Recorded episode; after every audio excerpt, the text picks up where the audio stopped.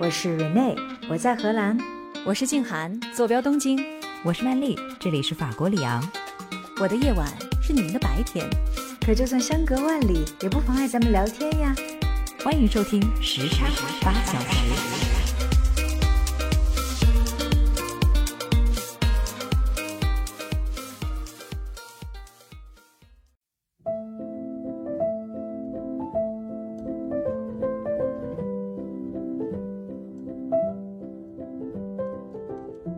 到时差八小时，我是住在荷兰阿姆斯特丹的 Rene，我是住在日本东京的静涵，我是住在法国里昂的曼丽。今天我想要跟大家一起来聊一个话题，就是各国的老百姓们都有什么省钱大秘招，非常实用。Rene，你自己就 是一个节俭的人，你还是要进一步再学习一下，是吧？是，这期要达到的什么效果呢？就是等你听完这期的节目，你就知道。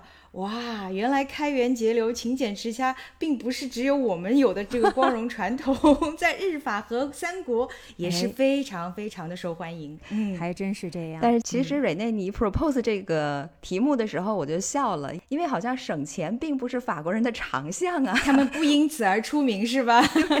是什么改变了你的这个认知呢？是不是查了一下，发现原来法国人也很节省呢？哎，是的，因为我到了这边以后，认识的那些法国人，好像都是为为了维持他们的这种精致生活，有点点不惜成本、不计代价的那种感觉。但后来我其实深入到了法国的生活里面，发现他们也还是蛮会在一些非常细节的地方节省金钱的。对，搞得我很好奇呢。对呀，我也很好奇，就是一个怎么样维持自己浪漫的，然后这种小资生活的法国人哈。哎，同时还能节省钱，那就证明了其实不用花很多钱也可以有这样的生活方式。哎，稍后我就来给你们揭晓。嗯，好，那接下来呢，就让我们来一起了解一下我们所在的这三个国家日法和都有哪些在地的经济的，同时呢又是有创意的生活方式。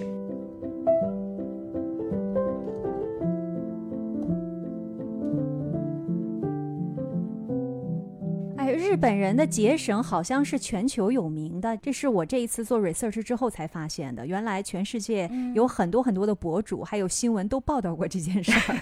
哦，这个倒是略有耳闻吧，没有形成一个观念哈。但是我确实记得，就是日本，比如说住的地方很小，所以你需要有很多节约空间。不是那些整理大师都是来自日本吗？不知道这个跟。省钱是不是也有一些相关性呢？这个是不是内在的他们的生活哲学有些相关性哈？我觉得是值得探究的。但今天呢，我们就把重点 focus 在日本人哈，他们是如何省钱来过日子的。那在一开始呢，我就给大家讲一个普通的九五后。一个日本家庭主妇，她是怎么来省钱的？九五后啊，九五后哦，我这次特地没有找什么日本老头老太太省钱的故事哈，因为我们都觉得老一代人嘛，对吧？生活都是很节省的。我们来看看日本的年轻的主妇，人家这是上了新闻的啊。嗯，九五后她和丈夫呢是有一个女儿，然后这一年呢，她就通过 ins 就学到了很多这种储蓄啊、节省的方法，一年成功存下了多少钱呢？二百六十万日元哦，就相当于十三万块钱人民币，就一年存下了十三万块钱。哎，这就值得上新闻了，就证明 在日本存下钱来也是不容易的呀。他一开始设定一年就存个十万块钱，也就是五千块钱，他是整整高出了二十六倍啊。他一周的节约生活是这样过的。首先早上是帮自己和先生准备好午餐和水瓶，嗯，这样就不用出去买外面的吃的啦，或者是买饮料都不需要了，全都自己准备，非常的健康，而且很划算。出门购物之前就会检查一下冰箱里有多少剩菜剩饭，尽量是等到完全清空之后再买。我看了一下他家冰箱那图啊，就剩了好像两颗鸡蛋，然后其他都是空的，然后他再去购买。嗯，而且他会走路散步去买菜。他认为走路是最好的运动，不需要花钱，而且还可以接触一下早上的新鲜的空气，让精神更好，保持高度的满足。他购物的时候尽量去大型的超市，不去逛那个便利店，因为便利店有太多新鲜有趣的小玩意儿了，很容易买下意料之外的物品，不知不觉就花了一笔。这听起来怎么就跟我逛宜家是一种感觉？就买了一大堆没用的东西回来，对吧？去的时候说，哎，我就买一个什么靠垫儿，回来的时候，哇塞，对，完全没有必要。其实，他通常会选择经济实惠的生活用品，像是比较大包装的分量，一次囤起来就不用时常。常的购买。在这里要多加一句，因为日本人通常都购买特别特别小分量的，那他呢就会反其道而行之，买这个大包装、大分量的。同时在付款的时候，他会搭配这个购物积分或者是省钱卡。买起来就更便宜，相对省钱。在日本啊，就是各种各样的这个 coupon 其实非常多的。如果是有心之人，真是能省下一笔不小的钱。我是因为有的时候有了 coupon 忘了用了，有的时候是人家结账的说你有 coupon 吗？哎，coupon 在家呢，所以从来很少很少用到 coupon。还是有钱人呢？哎呦，这一看就是还有很多省钱的空间。这位主妇她说，当有股冲动要买任何东西的时候，你先在纸上写下你要。买的这个物品，然后一列出来，你为什么想要，以及为什么需要它的原因，嗯，这样你就能明确的看出来这物品你是想要还是需要，然后跟自己说钱要花在刀口上，这个我觉得是一个很好的方法哈。而且他平时会维持整理家里的习惯。他说，当屋子里面井井有条的时候，不仅方便他定期检查物品的数量和种类，而且。可以避免不知不觉就买下家里面已经有的东西，这个非常同意，真的是这样哈。你知道吗？我曾经跟我的一个做 IT 的一个朋友聊天，我说你应该要开发一个 APP，就是专门帮大家注册家里面到底有多少物品，就比如说酱油两瓶，这样每出去一瓶你就扫一个 码，你就知道了。他说你这个创意很好，但是这个 APP 不会挣钱的，因为 又是那些想要节约的人去用吗？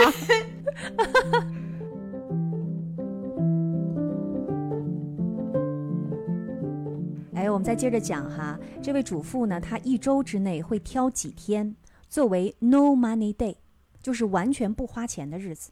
而且她会在她的 calendar 里面标上，一周不一定哈。我看了一下她那 calendar，有的时候是两天，有的时候是三天。然后这不花钱的日子里，她干嘛呢？她就在家里面做做瑜伽啊，做做甜点。让生活充满趣味。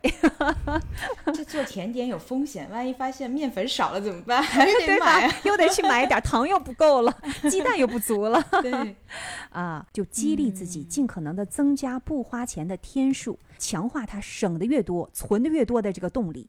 还有，他等到发薪水的那一天，先生的工资哈，百分之十先存下。剩下的钱再做分配，像上贷款啊、生活费用啊，嗯，那么是不是他就是这么一个吝啬自己，然后让自己完全不享受生活的人呢？其实也不是，他强调说，低物欲的生活并不等同于低压生活，像是什么保养美容啊、美发呀、买衣服，他其实都有的，只是他购买的次数大大的降低了。像必要的生活用品、三 C 产品，他也是买起来不手软哈。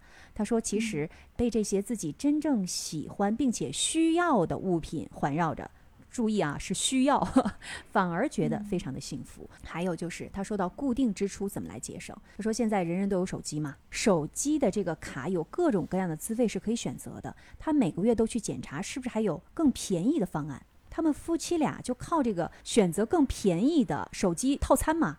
一个月就能成功节省两万日元以上哦！他们这边手机套餐这么贵的，日本啊，日本手机费用还挺贵的啊。然后就不同家之间他们就竞争嘛，现在慢慢便宜了一些，但是和中国比起来还是会贵很多的。嗯啊，那么至于平常的那些生活花费，他会每一天都定期记录在家庭账本上。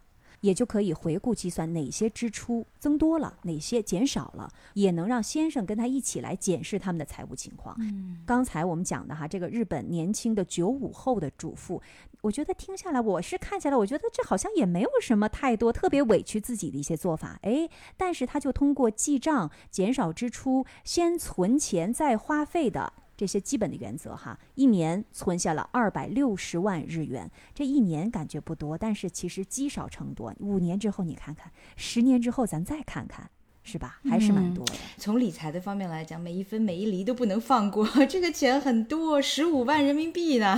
哦，你看瑞内刚才讲的哈，每一分每一毫咱们都不能放过。那其实怎么才能知道自己的这个一分一厘都花到哪儿去了呢？日本人有一个他们的基本上每家每户都会用的一个方法，就是记账。这个事儿好像中国人也也知道哈，好像我们上一代父母他们也经常记账。那日本人呢，其实这个记账，他们是从一九零四年由一个日本的第一。一位女记者发明的，她的日文发音叫做 takibo，。其实就是他们的家庭账本。嗯，这个家庭账本可以说没有任何技术可言，就是只有一个笔记本和一个笔，就流水账呗。对，嗯背后的理念是啥呢？就是通过记录所有的进出账目，帮助你了解自己和金钱之间的关系。我觉得它特别像一个冥想，就是它不就是一个客观的记录嘛？嗯，你把自己所有花的钱都记录下来，然后观察自己的消费习惯，这个就可以帮助我们做出积极的改变。我看到一个外国的网友，他搬到日本去生活，他就坦言，他说我有一个习惯，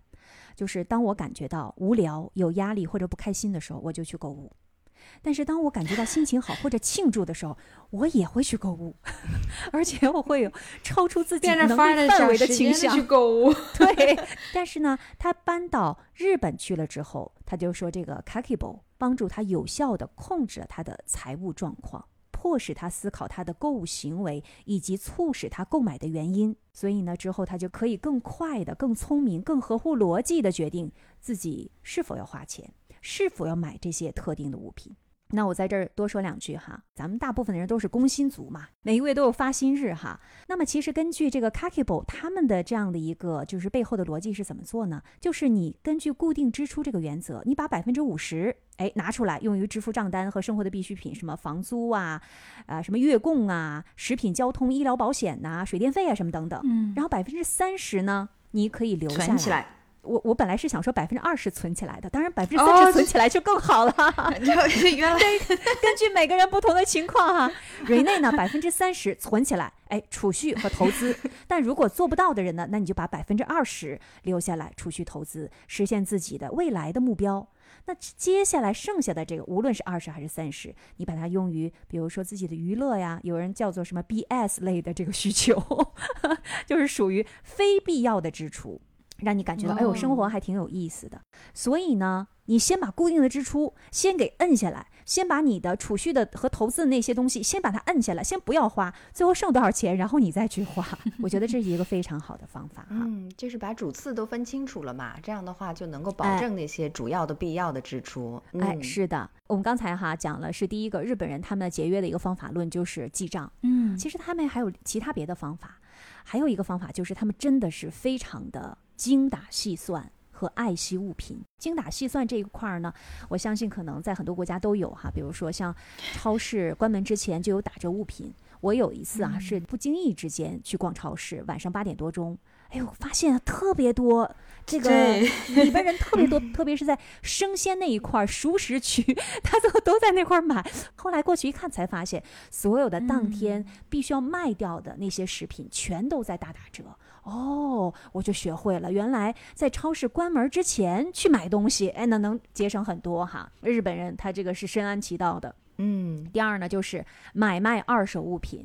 我其实也是跟一个我的学妹学到的。她说：“师姐，你知道吗？日本的二手网站特别好用，嗯 所以最近我新添置了一个话筒，也是在那个二手网站上买到的。”真的吗？，对，那说到这个二手网站呢，我就要提到日本人的另外的一个，我觉得也其实是也是节约的一个方法论，就是他们爱惜物品，就是他们在卖的这个东西这个很重要。哎，啊，这个习惯真的品相非常嗯的好。季涵，给我找一个还有二手话筒吗？给我也买一个，但运费也不值得。运费也不值得。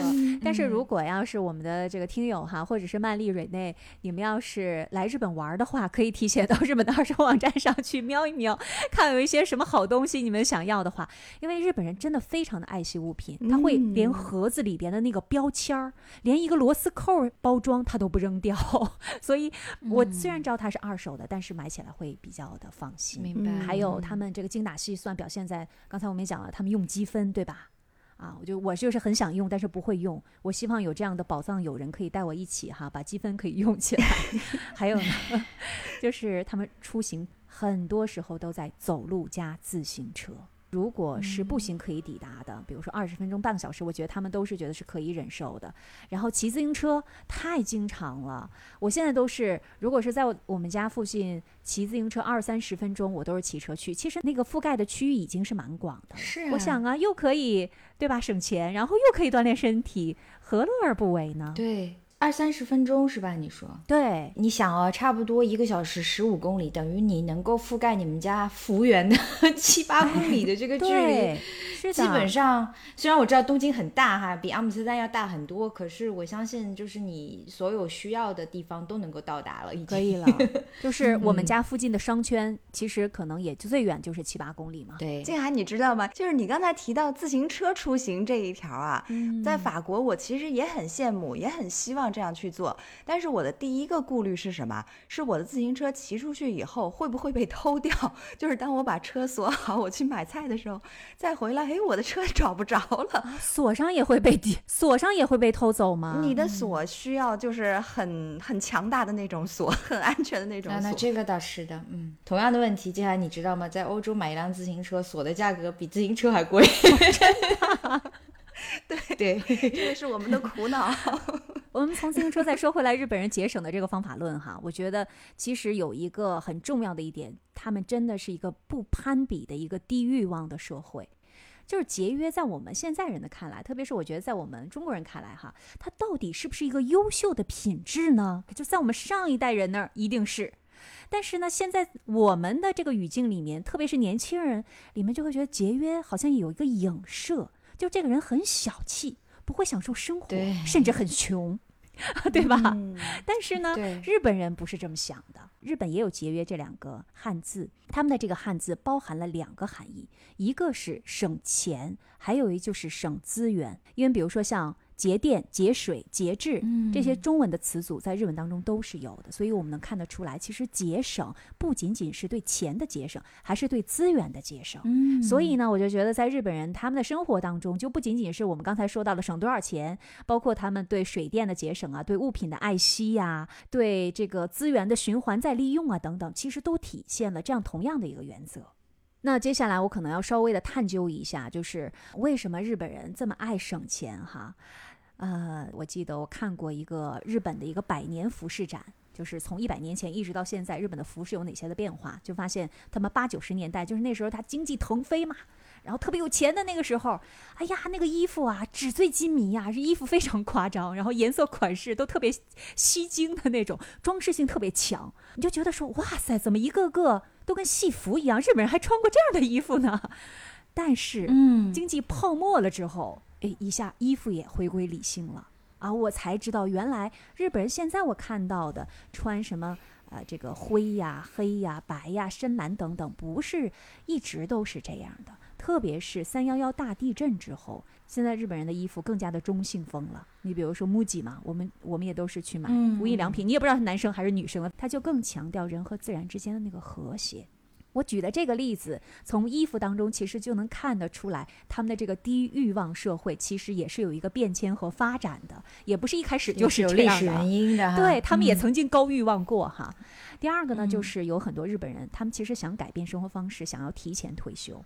就是我看过日本老爷爷，然后存了好多钱。他说他年轻的时候就想，我就要拒绝这种朝九晚五的这种工作，我就需要提前退休，所以我就要存钱。也有这个老太太丧偶了之后开始要存钱的。最近呢，在日本也有很多的这个老年女性写的怎么在不花很多钱的情况之下享受生活的这些书，在日本也非常的流行。在这个。热销这个书的背后，其实也一定程度的反映出来，其实女性，特别是老年女性，她们在先生离世了之后，对自己的未来一定程度会感觉到不安，嗯，所以她也要节省着花。所以简单来说，为什么他们会省钱？我觉得两点嘛，第一点就是本来就是个低欲望的社会，第二点就是他们想要改变自己的。一定要去上班的这样的一个生活方式，并且为未来是未雨绸缪，财务自由是吧？啊，对，财务自由，对吧？他们叫什么 fire，对不对？嗯，还有个词儿是吗？对对对，对，financial independence，retire early，大概是这个词儿哈，叫 fire。是的，是的，就是赶紧把我 fire 了吧，这样我就可以回家了，我就可以真的 fire 了，我就可以似火一样的生活了。那好，关于日本人的省钱妙招哈，我就给大家介绍到这儿。嗯，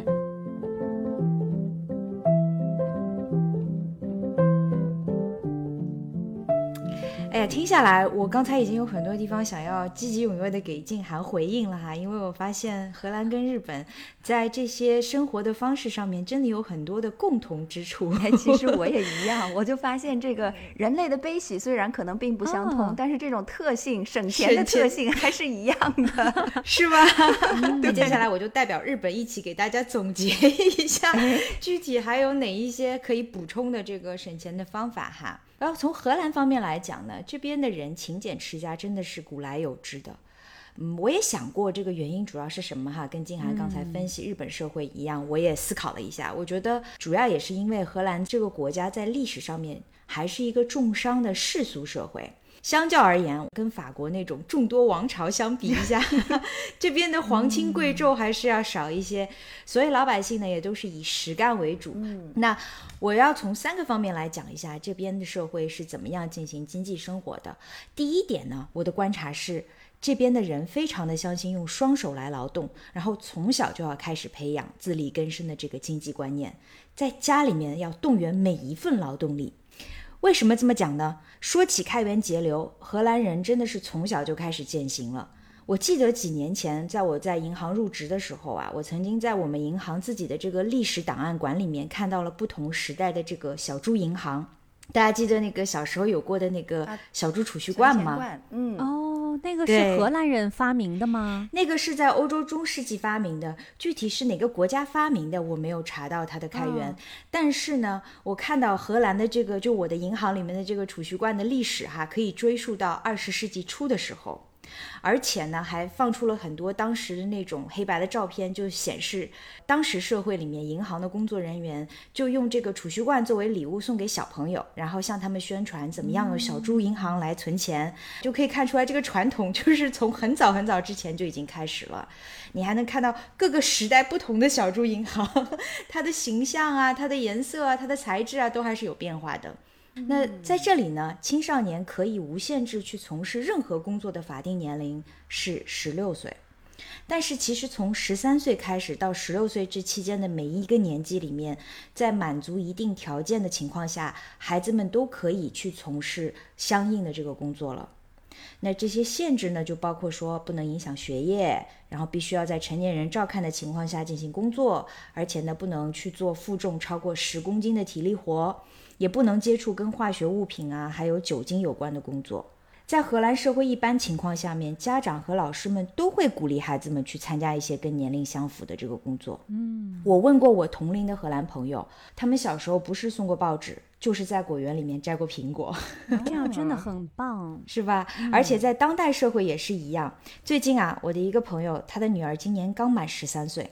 他因为要去咖啡馆打工了，感到非常的兴奋。虽然只是简单的去做做咖啡啊，然后做试音生的工作，但是他就会跟我们去讨论说工作中会出现的一些事情要怎么样的应对等等。嗯，然后他的妈妈就跟其他的家长一样，就是认为这是孩子们接触和认识社会非常好的途径。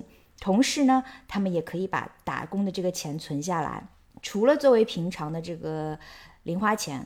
也会鼓励他们和大人一起去存一点教育基金，就是以后读大学的钱啊等等。当然，其实说句实话，他们挣的钱也不能抵得上多少学费嘛，对，是吧？而且另一方面，其实荷兰本地的读书的学费其实也并不是很高，就当地人哈，所以这样做主要还是为了让孩子们从小就去培养起对于经济生活的这个观念，也可以在接触社会的这个过程当中呢，去习得自己的喜好和他们的社交方式。刚才我听瑞内讲这个小猪银行以及孩子们及早去打工哈。就让我感觉到，其实这是从小就给他们建立一个非常健康的一个理财的观念。就是当然，一方面是靠自己的双手来挣钱，另外一方面呢，就是如何把自己挣到的钱合理的存起来，或者是合理的去花销它，是对吧？而不是说这个钱你千万别碰，你就好好学习，然后 所有的钱你别想这个事儿，爸爸妈妈来供供着你就可以了。他从来如果小的时候都没有经历过。金钱的教育的话，可能以后参加工作挣了钱，他也不知道要怎么样去分配他的这个支出，怎么规划都不知道。对，建涵刚才说的这个情况，好像是我们成长过程当中的经历哈，就是说你不用管，不用操心，我们供爸妈会供给你上学的，你只要把书读好就行了。是，哎。呃，荷兰社会不是这样。对，真的是我们严重缺失的一部分。我刚才听你说，我也这个感受挺深刻的，就是。和那个叫做什么“授人以鱼不如授人以渔”是异曲同工之妙。对，就是把这个根本上的一个技术交给你，理念交给你。对对。而且因为全社会都有这样的理念，所以你看我的小朋友的女儿，她其实只是做一份很简单的工作，对不对？就端盘子、做咖啡这样的工作，但是她会很兴奋，而且她也很骄傲，因为她觉得我这么小就可以自己存钱了，这是一件。让我自己觉得非常 proud 的事情，嗯，那他有没有说我自己终于挣钱了，所以我想怎么花就怎么花，这个钱我不想要存起来，我就是想要跟同学出去看电影，然后吃美食，出去玩儿。嗯，这个观察我没有特别直接哈，但是通过当天我跟他妈妈的这个对话，我发现就他们也会像你刚才说的那种规划的方式一样，就告诉他，哎，这些钱你有哪些是可以自用的，就你可以去做你想做的事情。然后有一部分呢，你可以存下来，就也会有这样的一个对话引导。这个其实是一个规划的过程嘛，对不对？对。我觉得这个其实就是一个方法了，就跟刚才你说的这种，嗯，生活上面金钱怎么规划，其实也是很像的。只不过他们就提前了一点，十三岁就开始做这个教育了。三岁真的很好哎。是，我觉得大家可以学一下。嗯。刚才呢说的是，就是荷兰社会对于小孩的这个经济观，他是怎么做教育的哈。接下来呢，我再来讲一些非常实用的信息，就是荷兰人在衣食住行方面是怎么样进行经济运作的。我的观察呀，荷兰人在日常的消费上面，在吃的方面。大多数是不会囤食物的，那种就美国是那种去 Costco 一趟一买就是五十个冷冻汉堡这样的消费方式，在荷兰我觉得比较少见，所以呢浪费的情况比较少。OK，而且食物上面基本上都是买新鲜的，每隔几天呢就会去一次市场来采购。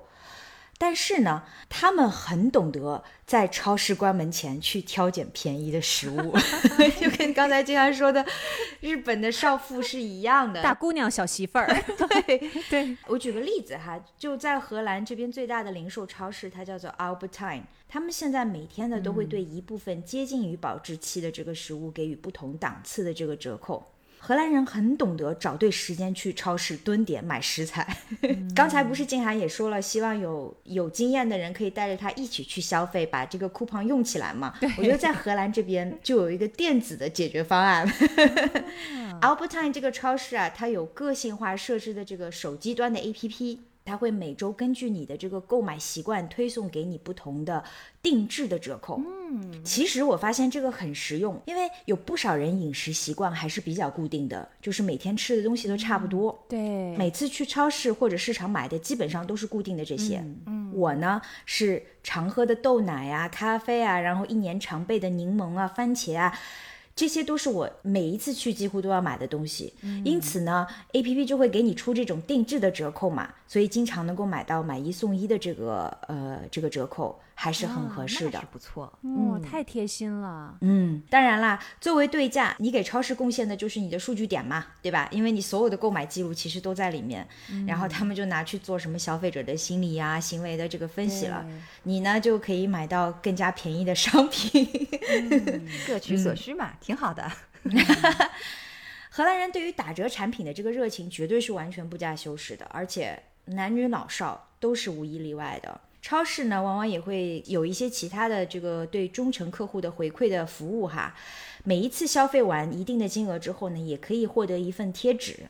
然后当你的贴纸收集到一定的数量之后呢，你就可以用非常低的价格，比如原价折扣两折的这个价格去购买到质量非常好的餐具啊、厨具啊、毛巾啊等等这种家用产品。比如原价四五十欧的一个锅哈。在你把这个小贴纸收集满了之后，你可能花十块钱就能买到了。哇，真好呀！哎，你这个二道优惠，我觉得还挺羡慕的。而且这个回馈的期限一般都很长，就是比如说三四个月，就你可以集三四个月，甚至是半年的时间。所以平常你本来也要做 grocery shopping 嘛，到这个时候呢，你就会发现很多去超市的人人手一本小册子来收集这个贴纸，就为了买便宜的锅铲。这真好，而且不光是女生哈。那个男生啊，他们也会这么做，对吧？对他们不忌讳，他不会说，哎呀，这事情好像很小家子气，占了便宜之类的。对，他们会分享。哎呀，这个特别好，我感觉 是吧？是的，羡慕羡慕。另外，在吃的方面啊，当地人还有个常用的 app 叫做 Too Good To Go 啊，我们也用，我常用，对吧？这个 app 上面就连着同城的很多的商户，有零售商店，也有一些饭店。然后在营业的结束之前呢，如果有没有卖完的食材或者是定制的餐饮，那么他们就会以一份差不多四块九毛九的价格出售。我就曾经啊，用四块九毛九买到了一整个礼拜的水果蔬菜，而且质量也还不错，那太 好了。这个要握一下手。那是万一大龙虾没卖完，就四块九毛九是吧？嗯，大龙虾的话可能稍微贵一些，但是我记得万丽上次来荷兰的时候，他用了这个 app，然后买了一大堆的面包，留了一个月都吃不完的面包是吧？是的。所以你看，这个是。就是防止食物的这种呃 spoil，就是不会被浪费掉嘛。而且呢，可能也会供给一些有需求的家庭。我觉得其实这个也是非常好的省钱的妙招。嗯，哎，再说回到吃方面哈，传统上来讲，荷兰人一般一天当中只有一顿是热的，就是晚餐，而中午饭一般都是冷餐。四季都这样，没有差别的哈。我也不知道他们这个是真的是因为省钱而养成的习惯呢，还是说本来就已经是一个习惯了。我能够观察到的最多的肯定是午餐嘛。你就会看到很多人就会去超市买一两个可能只有几毛钱的面包，加一袋这种切片的干奶酪，然后冷切的肉，再加上一个番茄，加上一袋芝麻菜，然后他就在你面前现场的组合出一个活生生的三明治来了。活生生的三明治，你这个用词儿。而且喝的方面呢，因为公司里面牛奶、咖啡基本上都是免费供应的，所以你看哈，荷兰的一顿午饭就很省钱，几块钱就搞定了。哎，这一点还真。那是这样，我们中国人是三顿都要坐下来好好吃嘛，而且从小妈妈就会说你不能对吧，随便就糊弄一顿是吧？嗯，日本人其实他们也是吃的非常简单。刚才瑞内不是说活生生的三明治吗？前两天 我也是大开眼界哈，我是去参加那个冥想课程，它有一个 one day 的一个 course，然后就在东京，但是要求每个人都带自己的午餐。我呢给自己带的一小份儿什么这那的哈，都反正挺全的。我就偷偷的观察了一下我的那些同。同学他们中午吃的极其简单，坐在我旁边的那个大姐，她中午的午餐啊，就是两个小西红柿，加上几个非常硬的那种全麦面包，然后还有两块糖，就结束了。这就是他的午餐，还有一个男的同学，他就在那儿吃一个香蕉，吃完了也结束了。我心想说，你们都这么简单吗？太简陋了吧？这个吃得饱吗？就会有这种感受吗？就觉得说，哎呀，我替你饿。是啊，我就觉得说，下午虽然我们就是冥想，也不干什么重体力活儿，但是你们这吃的也太少了吧？是吗？就。静涵，根据你上次给我们的分享，好像冥想的体力也是挺耗的。是啊，那天上完课，我带了那么多吃的，然后冥想完了之后，我饿的呀都不行了，浑身发抖，低血糖一样。还是饿了。对。嗯嗯。话说回来呢，日常消费方面。呃，虽然说不囤吃的，但是荷兰人绝对是喜欢囤日用品的。那些什么易耗的产品，什么卫生纸啦，然后洗衣液啦，大家对于哪个商店有什么折扣都门儿清，也完全不忌讳分享这种充满生活气息的市井感觉。我举一个例子哈，就连我们的皇后 也从来不在意说我去买一束打了折的花。是一件让人觉得尴尬的事情，而且他这个瞬间还被记者给拍到了嘛？那束花上面这个百分之三十五的那个折扣码就非常明显的被表达出来了，就大家都觉得这个是很正常的事情。哦，他还需要自己亲自去买花呢？他是自己去买花的，对，嗯，我觉得这就是因为啊，荷兰社会就有着一种对于经济生活的这种共识，嗯。对，说起这种共识呢，荷兰人的节俭之风其实也体现在了他们的财政政策上面。据说啊，荷兰常年是把他们的国家债务的比例是控制在国内生产总值，也就是 GDP 的百分之六十以下。嗯，显然这个数值其实在世界范围和各个国家之间不是一件容易做到的事情哦。也因此呢，荷兰和奥地利、丹麦和瑞典一样，在欧洲获得了这个节俭四国的名号。我也不知道这个名号是谁封的。对，嗯。不过荷兰人其实也并不是简单的我们印象当中的这种抠门儿哈。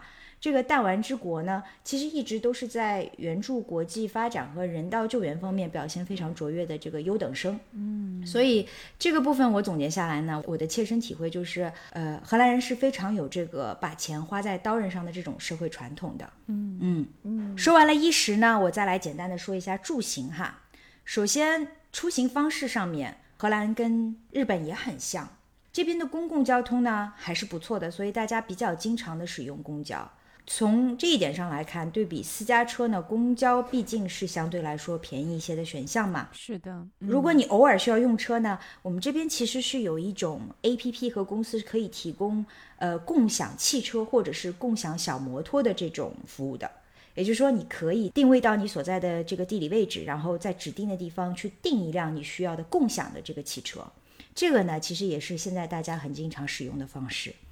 而且现在的共享的这个汽车都是电动车了，而电动车呢，一般在大的城市里面都有它自己专设的充电桩的嘛。所以如果你要开车到像阿姆斯丹这种非常繁华的城市里面，电动车就可以找到专用的这个停车地点。还可以省掉一部分的停车费，所以你看，荷兰人在这方面也是很懂得省钱的。嗯，另外呢，大家都知道，荷兰也是生活在自行车上的这个民族，而且荷兰人骑车是风霜雪雨都阻挡不了他们骑车的这个决心的。所以从以上这些原因综合来看呢，在出行方面呢，荷兰人是能够找到，并且也是愿意选择，呃，更加经济的出行方式的。当然了，我并不是说 荷兰人没有私家车哈，感觉上面这路上跑的汽车其实一点也不少，嗯啊，只是呢，从统计数据上来看，每千人当中汽车保有量这个数据点呢，呃，荷兰的排名在欧洲国家当中是比较靠后的，也就是说，呃，人均的汽车保有量是相对其他国家而言比较少的。另外呢，就是其实荷兰人并不看重开什么车。不会把它看作是身份和社会的这个象征，在我们的这个文化背景下面啊，好像就是非奔驰、宝马就不能证明你自己是呃成功人士哈。但是你在荷兰的公路上面，你看你会发现，他并不会因为看到一辆豪车而惊叹不已。当然，并不是说没有人去开保时捷哈，只是公路上跑的大多数都是很经济型的轿车。而且，如果一旦你在公路上面看到有一辆保时捷从你身边呼啸而过，就会有人开玩笑说：“这老哥一定在经历中年危机。”大家一般都会选择很务实的那种省油的或者是排量小的汽车。尤其呢，现在欧洲的油价暴涨嘛，荷兰人绝对不会为了虚名去跟钱过不去的。有统计数据呢，就显示荷兰人私家车的发动机的排量在欧洲的诸国当中是排名也比较靠后的。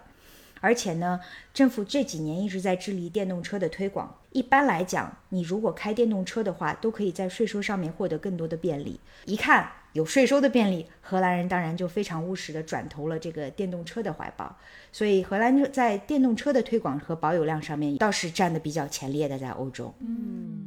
这个荷兰听下来就是实实在在的生活，哪有一 些什么消费上的一些减免呐？就大家赶紧就说，哎，这个这个便宜咱得占？而且可能也会互相分享一下这些省钱妙招哈，就是很实际的在生活，脚踏实地的在生活的。是你刚才说的日本的那种 coupon 哈，就我刚刚来荷兰那几年的时候，大家还都是用纸质的 coupon 的，然后出去买东西的时候，我要是忘记带什么的，我的荷兰朋友基本上啊，用我的吧，就给我了。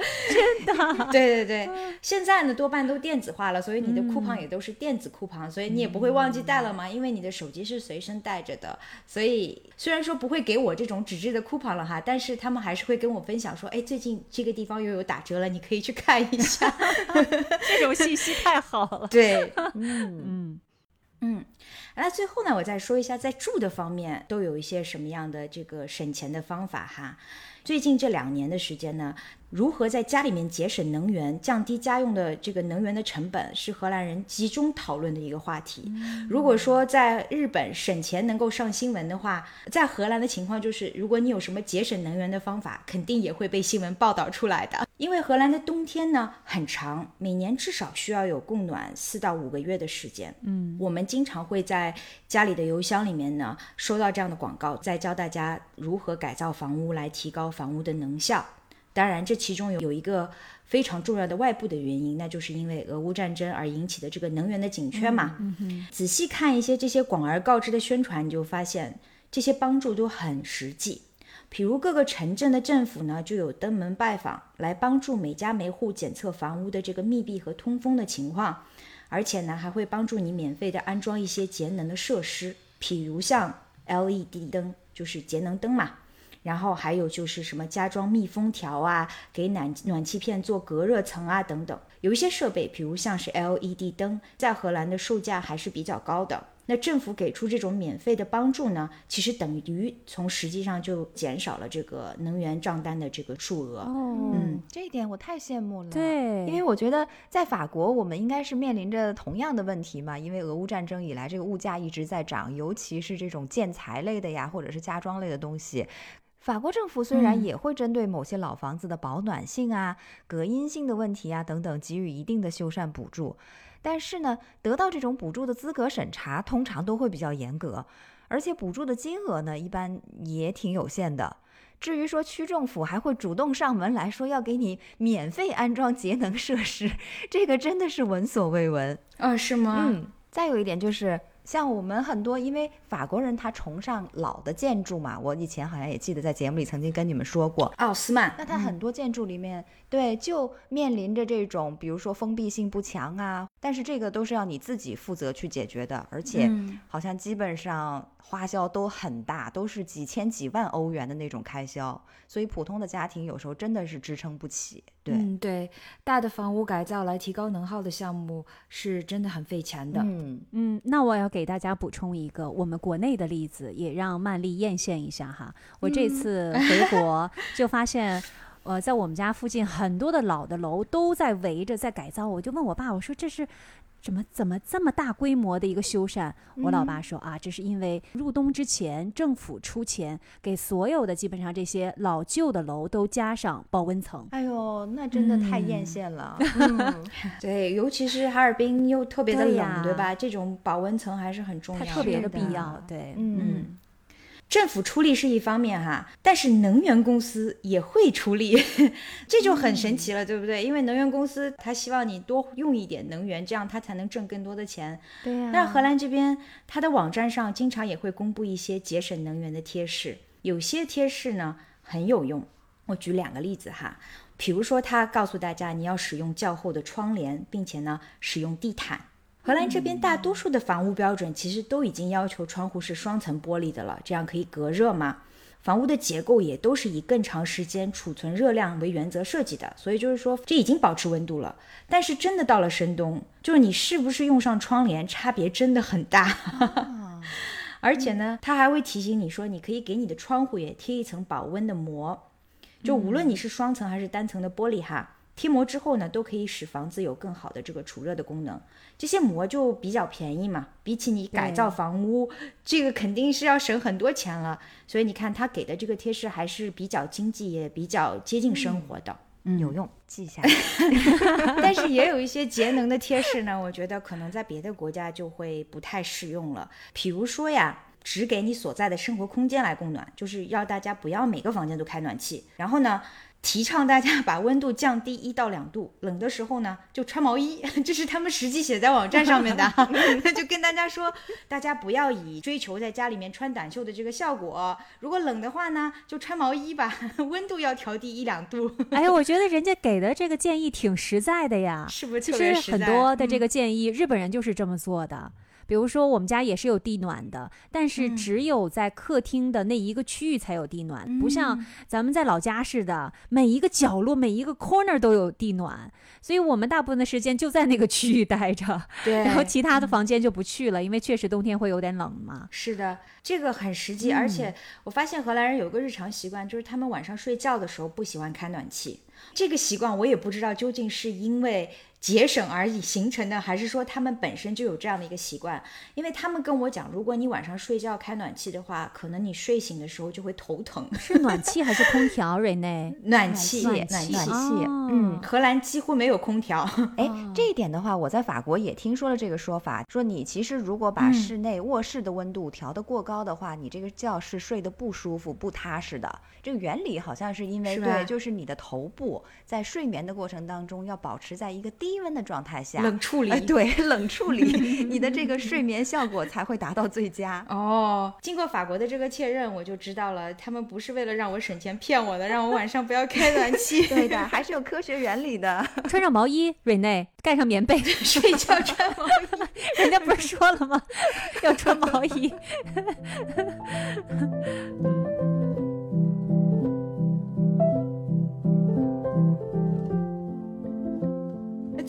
这个贴士，我觉得在日本可能就不太适用了。那是什么呢？就是鼓励大家使用淋浴，并且还要缩短淋浴时间，还要使用节水的淋浴蓬头。能源公司公布了这样的一个数据啊，说如果你泡一次澡的话呢，大约需要一百二十升的热水，而如果你使用淋浴的话呢？荷兰平均每天淋浴的时间是七点四分钟，好快呀，已经算短的了，是吗？对呀，他还让你继续缩短。他说，你如果每缩短一分钟，你就可以节省十升水。如果你每天淋浴如果只有五分钟的话呢，那你只需要使用一百二十升水的这个三分之一就够了。但是我知道，就是在比如在日本这种地方，泡澡就是文化的一部分，是非常重要的。我觉得这个让大家节水就没有实际的这种操作可能性了，对不对？是瑞内，你刚才讲的对哈。但是呢，日本人也有自己的节水的方法，就是很多家庭他们是把泡澡的水然后拿来洗衣服的哦，冲马桶洗衣服之类的，对，冲马桶。洗衣服，所以他们的水是有很多二次利用的这种机会的。但是我们家好像这方面做的就有点不太够了，还可以继续改进。还有，我们家还是有进一步的 继续省钱的空间的，有进步的空间。对对对。以上呢，就是荷兰人在衣食住行方面我观察到的他们节约和勤俭持家的一些例子哈。我觉得这些方法都挺。呃，日常且简单的，你别小看了这些方法哈，他们其实能够帮每一个 household 在荷兰省下不少的开支。比如说在能源消耗这方面，有过一个数据统计，他们每年省下的这个供暖和能源的费用呢，能够达到几百欧元之高，所以经济回报还是非常明显的。哎呀，这个同在欧洲，跟荷兰比起来，法国这方面好像做的就。有更大的提升空间。我们这是听完两个好的例子，来听反面例子了，是这意思吗？不是，不是。法国人呢，我觉得好消息是，他们虽然以前。这个还是比较花钱大手大脚的，但是最近由于各种这个现实的压力，尤其是瑞内，你刚才也提到了嘛，自从俄乌战争以来哈，这个欧洲整个的物价都是一直在蹭蹭蹭的涨。那根据法国的官方发布的数据，其实这一两年以来，法国它的通胀率是维持在百分之五到六左右的。大家呢立刻就觉得哇，压力现在山大，所以收入要紧缩了。而且呢，最近这五到八年时间以来吧，法国人其实他们的观念也是在悄悄地改变着的。根据有一次的调查，就是说法国人他们有高达百分之六十的人可能对地球的未来都非常的关切，就是觉得在能源的节俭这一方面是非常重要的。以防止我们的地球将来走向一个这个资源枯竭的这样一个结局哈。法国人连省钱都需要大局观。当然，这个是说的非常冠冕堂皇的一个原因，就比较务实的那个原因，就是他们对个人的未来呢也不是那么的乐观，所以省钱也是他们现实的一个压力。嗯，那我接下来呢就说一下法国人呢，他们到底又能够从哪些角落省出钱来呢？那下面呢就跟大家一起来分享一下。首先，就还是超市购物的省钱技巧啦。法国其实大大小小的超市种类特别的多，虽然他们看起来卖的东西似乎都差不多，但是呢，他们在不同的超市里面商品价格是有差别的。有的差别还不小。所以，如果说法国人他们想省钱的话呀，首先你要了解法国超市类别的一些常识，这样才能够在买东西的时候做出非常明智的选择。所以，我们来看一下这个法国超市呢，它从大类上怎么分呢？第一种是大型综合超市，第二种是中型超市，第三种是便利超市，最后呢还有折扣超市。这里面最省钱的当然是属于折扣超市啦，但是呢。它的问题就是，它一般只有中低档次的商品在卖，那些比较好一点品质的产品呢，一般在这种商店里面估计是买不到的。所以呢，价格和品质很难两全其美。如果你是对品质有要求的人，就可以不考虑这类超市了。但是另外三种超市类型，大型综合超市、中型超市，还有便利超市。像我们中国人比较熟悉的这个家乐福啊，还有欧尚啊这些品牌，其实都是在这个类型里面。他们对于不同需求的人群来说呢，各有省钱和费钱点。有一些家庭人口数量比较多的，他们可能就适合去一次性采购一大批的某种商品。这样的话，大型综合超市就比较合适。然后呢，如果是单人或者是两口之家的小家庭，去这个中小型的超市、便利超市会更加方便一点。但是如果单从价格上来讲的话，我刚才提到了一模一样的商品进入不同品牌的超市以后，他们的标价会有所差异。那法国呢？这边有一个联邦消费者联盟组织，他曾经对法国的八大超市品牌的商品价格进行了调查比较，结果就显示呢，同样的商品在不同的超市价格差异幅度最大可以达到百分之一十七，这应该是很高的一个差价了。嗯，法国联邦消费者联盟就发现啊，法国北部的一家 Leclerc 超市的价格是全法最低的。如果你购买九十八样商品的话呢，在这里只需要花费三百二十八欧元，而同样的最贵的价格是出现在南法的一个叫做蒙彼利埃的一家 Casino 超市里面，买同样的商品要花四百六十欧元。你们听听看，在最便宜和最昂贵的超市之间，足足有一百三十二欧元的差价，百分之三四十哦，而且这是一模一样的商品。所以这个呢，就是法国人发现，在不同的超市里面买同样的商品，这个价格差异会很大，所以他们就会非常聪明的选择，哎，我要买哪一样的商品，到哪一家超市里面去，可以得到一个很好的价格。比如说我随便说说啊，呃，我会发现家乐福可能蔬菜最便宜，然后 Super U 这家超市呢，它的冷冻系列产品是最物美价廉的，然后 Monoprix 呢，可能它的小家电啊，什么厨房用具啊，是最实惠的。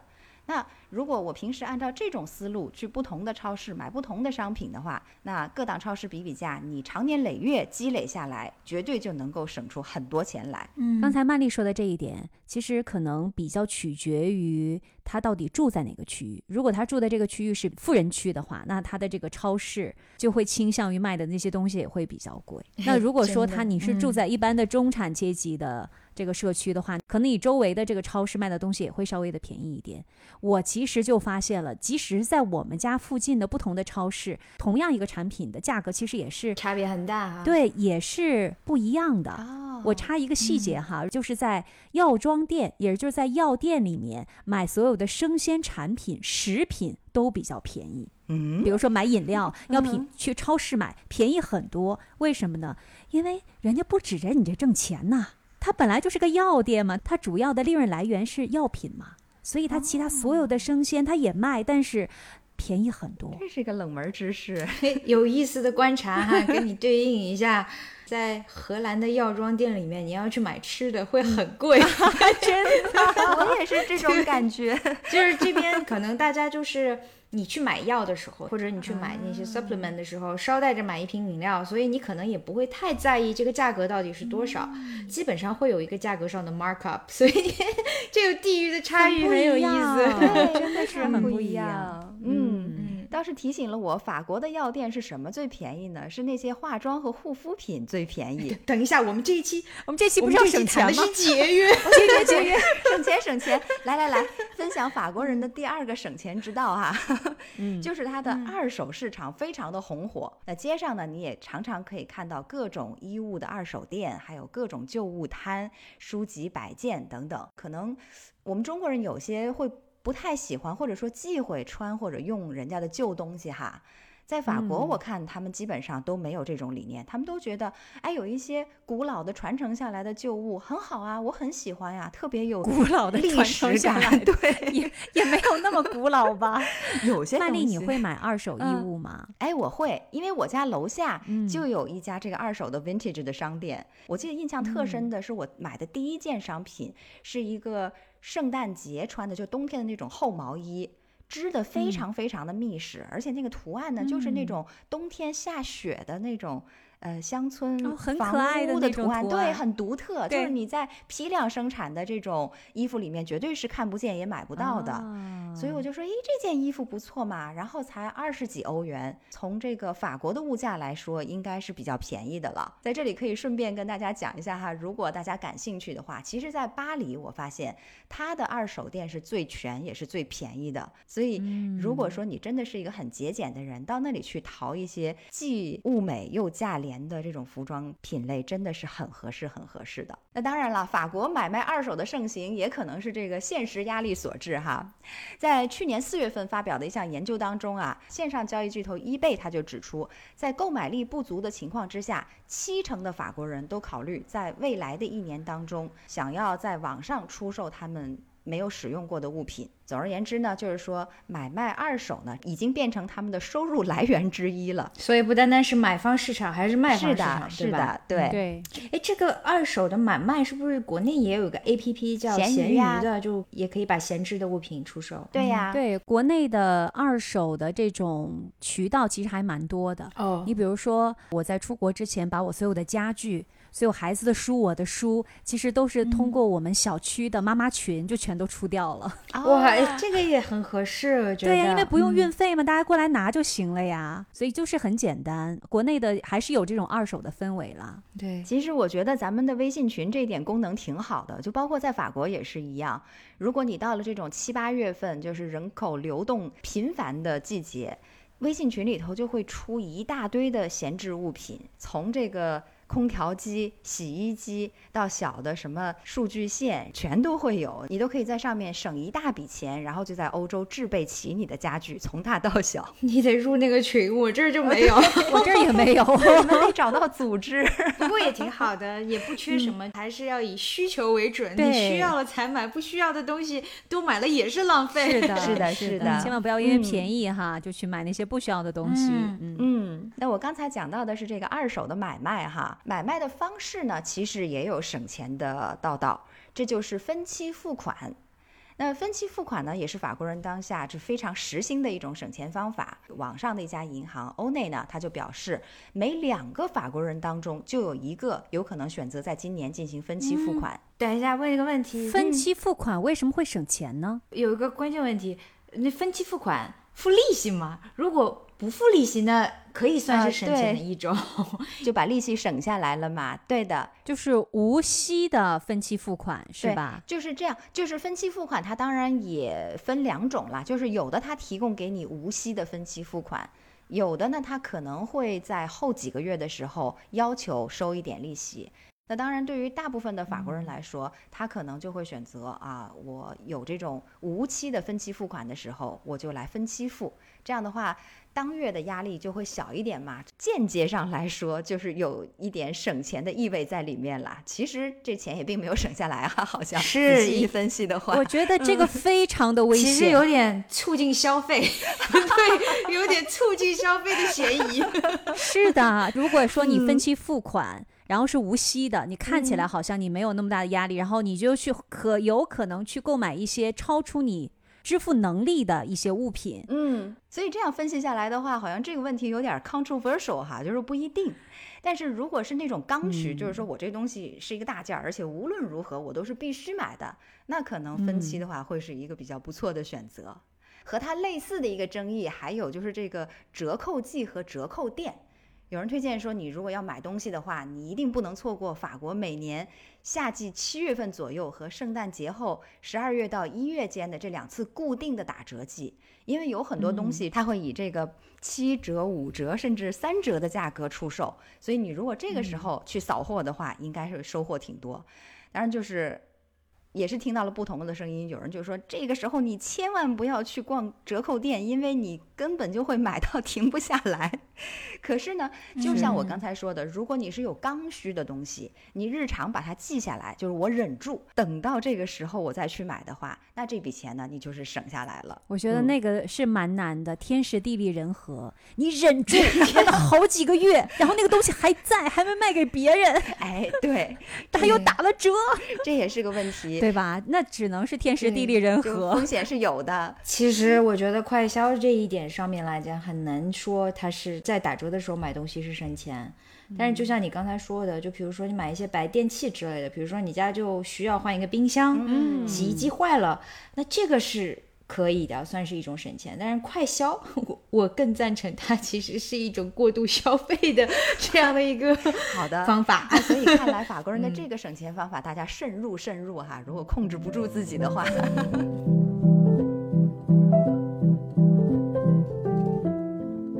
一种省钱方式就是自己动手，丰衣足食。因为大家知道，在欧洲这个人工好像普遍都是比较贵的嘛。所以你无论是做厨艺、做园艺，还是什么水工、木匠等等，如果你请一个人来帮你做的话，哇，那这花的钱海了去了。但是你如果说哎自己来 get 这一门手艺的话，甚至哪怕就是你出出体力做一些简单的搬运，可能都可以帮你省下不少钱来。我前一阵子有一个朋友，他自己搬家哈，大概也就是两三层楼高吧。这个人呢，他也很绝，把自己的老板。请到家里来，然后和他两人夯吃夯吃，把所有的家具都搬到了楼上，然后省了好几百欧元。这应该欠了老板一个很大的人情吧？老板年底会给他涨薪水吗？我 我就在估计，是不是老板曾经欠了他很大的一个人情？不然为什么肯来帮他免费出工呢？嗯。不过这一点确实哈，在欧洲大家都挺喜欢自己动手的。你看荷兰人也是自己动手，丰衣足食。我都不说了，因为我觉得 这个已经是他们生活的一部分了，不能算他们省钱的方法。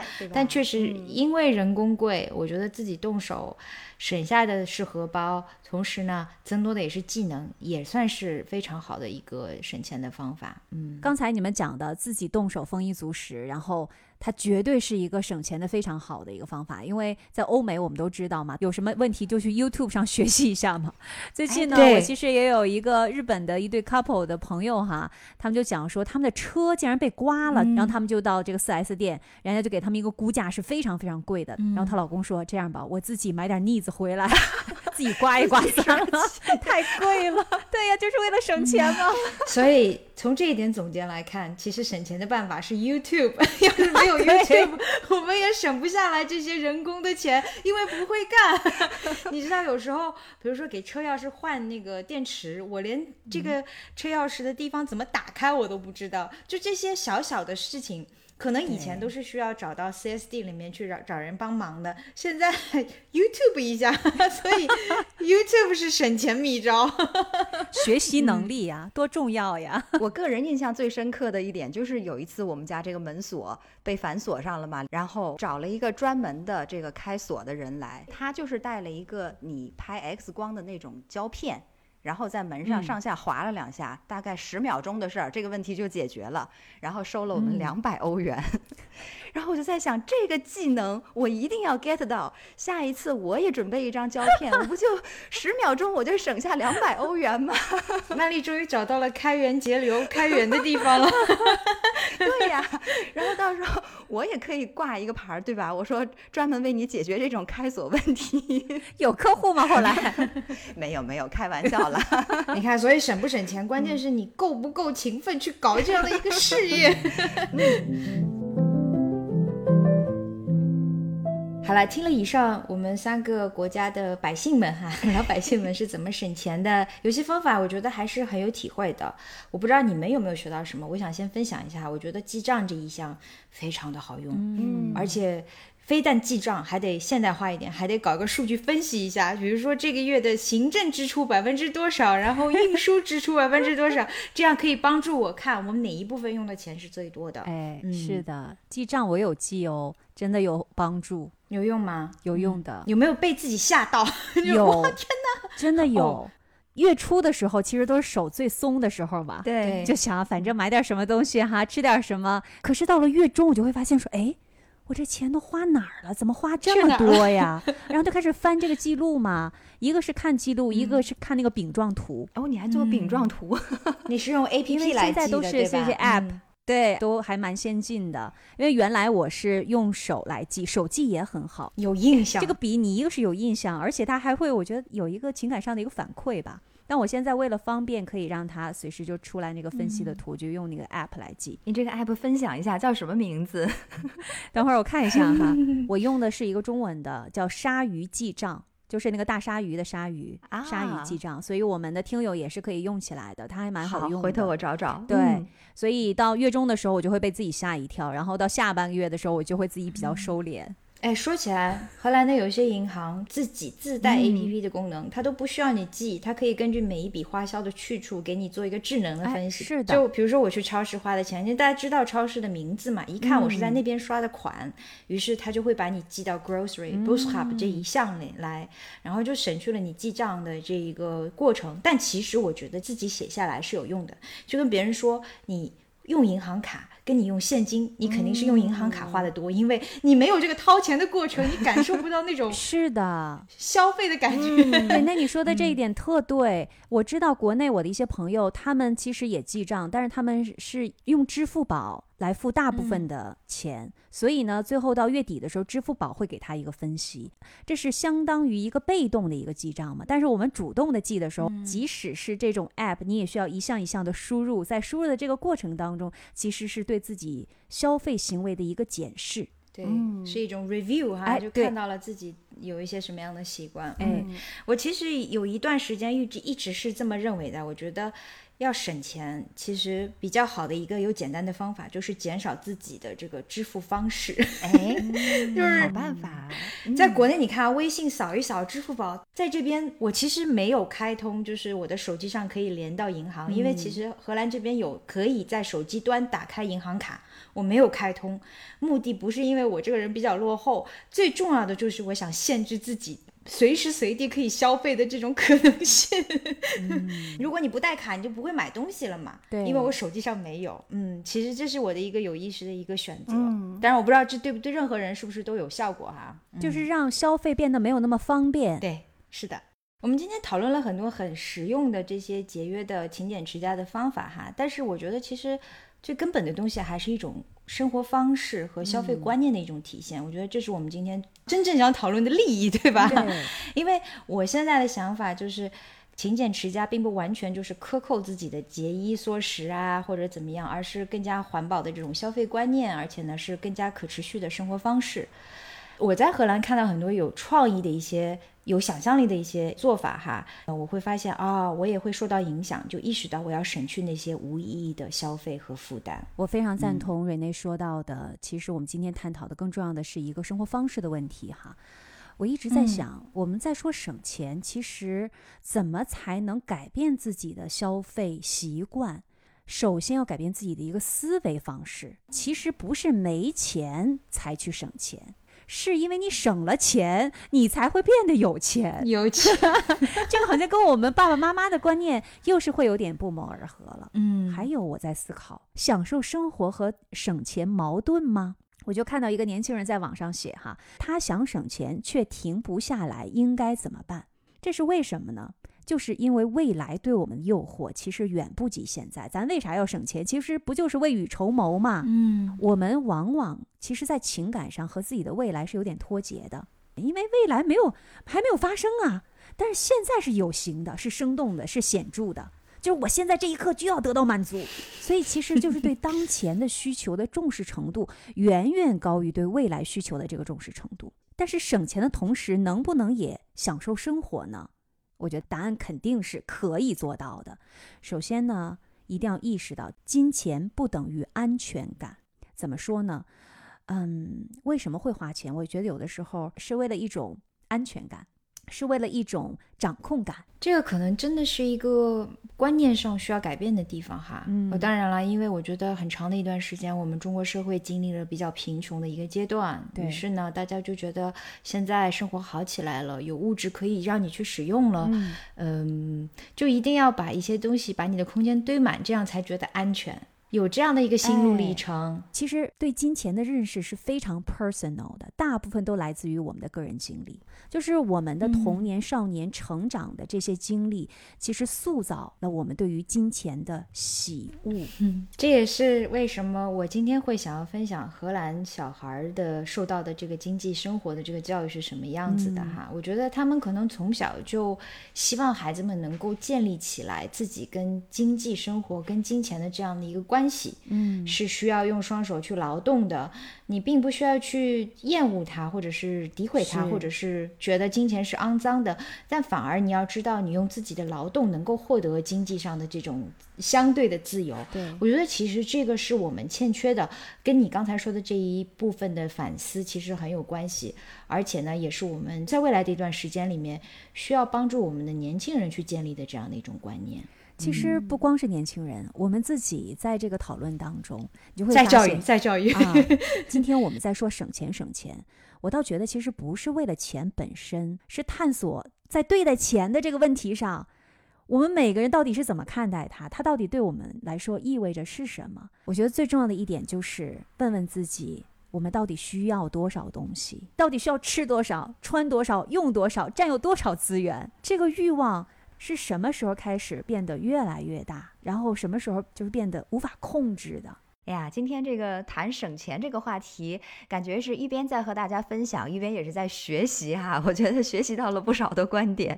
其实我觉得省钱或者往大点儿说，就是一种理财的方法论吧。我觉得还是要形成一个我们系统的认知体系，然后真的在买东西的过程当中。一个是要做到取之有道，一个是要做到用之有度，真的是要量入为出。还有就是刚才静涵提到的一点，我也非常的赞同，就是你想要的和你真正需要的一定要区分清楚，他们之间是有很大区别的。这个我们一定要在真正下手之前，哎，想想明白。曼丽，我给你补充一下哈，就听完刚才金涵说的那一番话，我觉得其实自己在界定什么是需要和什么是更好的需要之间，其实是有变化的，对吧？就是是的，瑞内你说的非常对啊，我觉得这是非常重要的一个转折。嗯嗯。这是关于这个想要和需要这个引发出来的一点思考，还有就是最后一点吧，我从欧洲或者说从欧美式的生活方式里面学到的一点就是。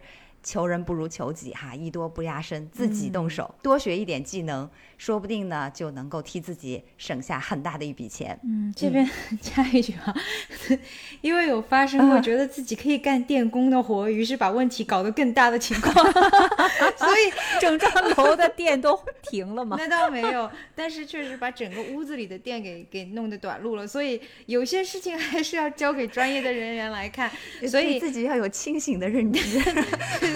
正面反面的例子我们都给大家看了，你们自己度量哪一个是对的做法。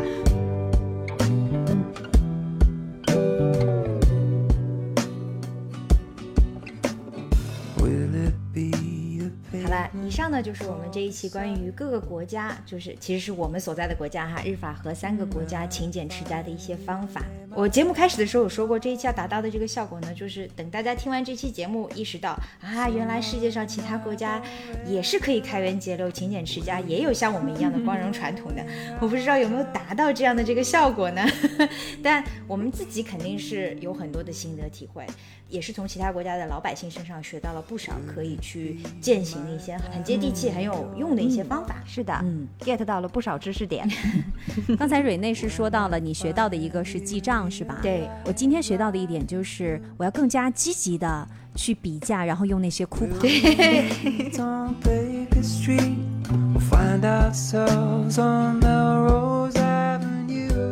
以上就是我们本期的时差八小时了，非常感谢大家的陪伴和收听，也欢迎大家呢在各大播客的平台来订阅我们的节目。无论你的收听习惯是在喜马拉雅，还是在小宇宙，或者是 Apple Podcast 以及网易云，你都可以找到时差八小时一百多期的节目。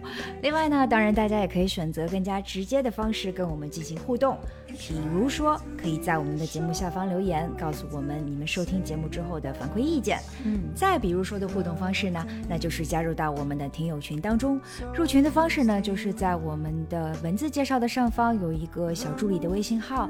如果你加了这个微信号的话呢，小助理就会把你拉进我们的听友群当中。时差八小时的节目虽然有时差，可是我们在听友群的分享和互动却可以是无时差、零距离的。就欢迎大家随时来聊。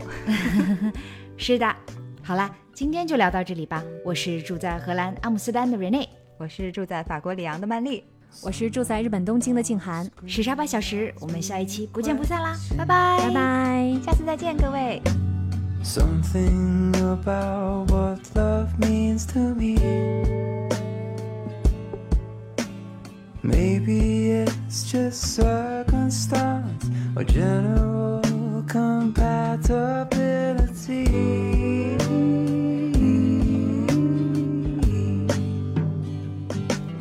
I don't know who you are, but I'll save you a seat. Hang my coat on a chair next to me. I try to reassure.